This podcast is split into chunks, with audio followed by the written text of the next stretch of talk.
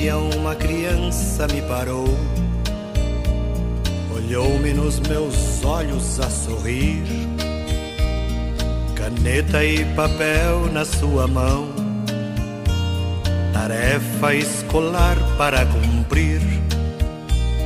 E perguntou no meio de um sorriso o que é preciso para ser feliz. Olá, meu irmão, minha irmã, paz e bem. Convido que junto comigo, Padre Klepper Palhoque, rezemos.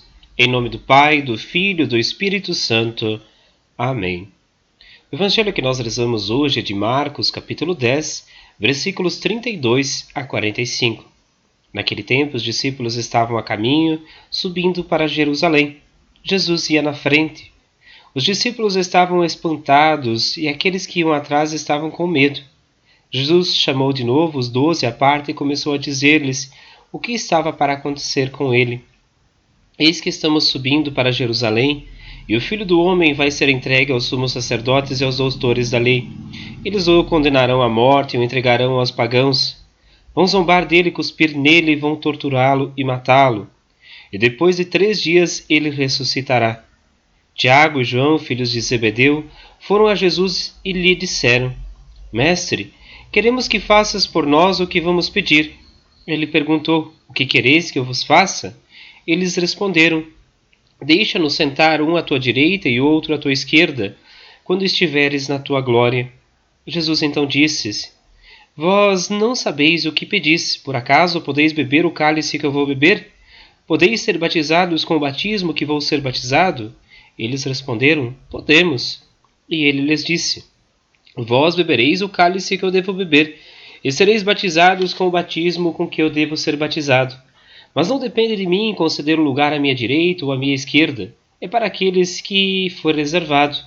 Quando os outros dez discípulos ouviram isso, indignaram-se com Tiago e João. Jesus os chamou e disse: Vós sabeis que os chefes das nações os oprimem e os grandes as tiranizam. Mas entre vós não deve ser assim. Quem quiser ser grande, seja vosso servo, e quem quiser ser o primeiro, seja escravo de todos.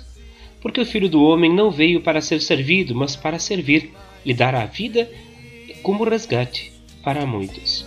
Palavra da salvação, glória a vós, Senhor. Como Jesus sorria, e ao chegar ao fim do dia, eu sei que eu dormiria muito mais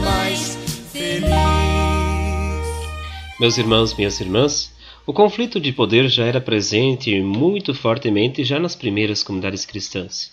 Não é por nada que Marcos retrata esta dificuldade dos discípulos de compreenderem que para seguir Jesus, mais do que querer estar à frente ou ser os grandes, é preciso servir. Este é um compromisso de todo cristão, inclusive o nosso em nosso tempo. Prestígio, poder estão aí para todos. Agora, a compreensão de todo cristão é a partir da experiência do amor, da caridade, do cuidado com aqueles que mais precisam e são necessitados. Rezemos.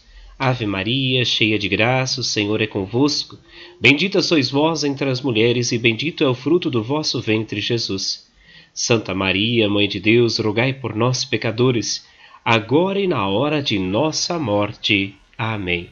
Que o Senhor vos abençoe e vos guarde neste dia, Ele que é Pai, Filho e Espírito Santo.